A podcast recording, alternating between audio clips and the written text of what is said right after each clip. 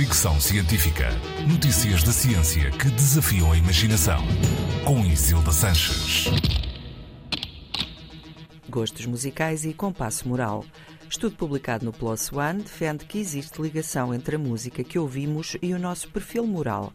Investigadores britânicos e italianos reuniram dados de 1.480 pessoas residentes em Itália, a quem foi pedido para fazerem alguns testes psicométricos para a avaliação dos valores morais, bem como uma lista dos seus artistas musicais preferidos. Os investigadores identificaram depois características acústicas e líricas de cinco canções conhecidas dos músicos referidos pelos participantes, usando várias técnicas e algoritmos de inteligência artificial. Os resultados do cruzamento de ambos dados são surpreendentes.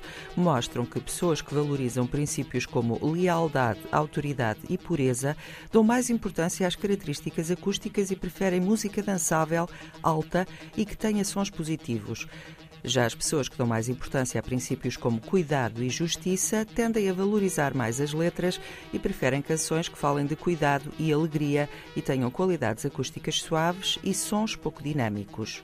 De acordo com os autores do estudo, tanto o conteúdo das letras como as qualidades acústicas são importantes para definir o gosto musical das pessoas e podem ajudar a prever o seu compasso moral de forma mais eficaz do que qualquer informação demográfica.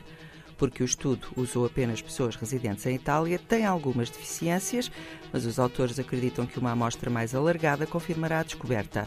A música que ouvimos reflete a moral pela qual nos regemos. Fricção científica.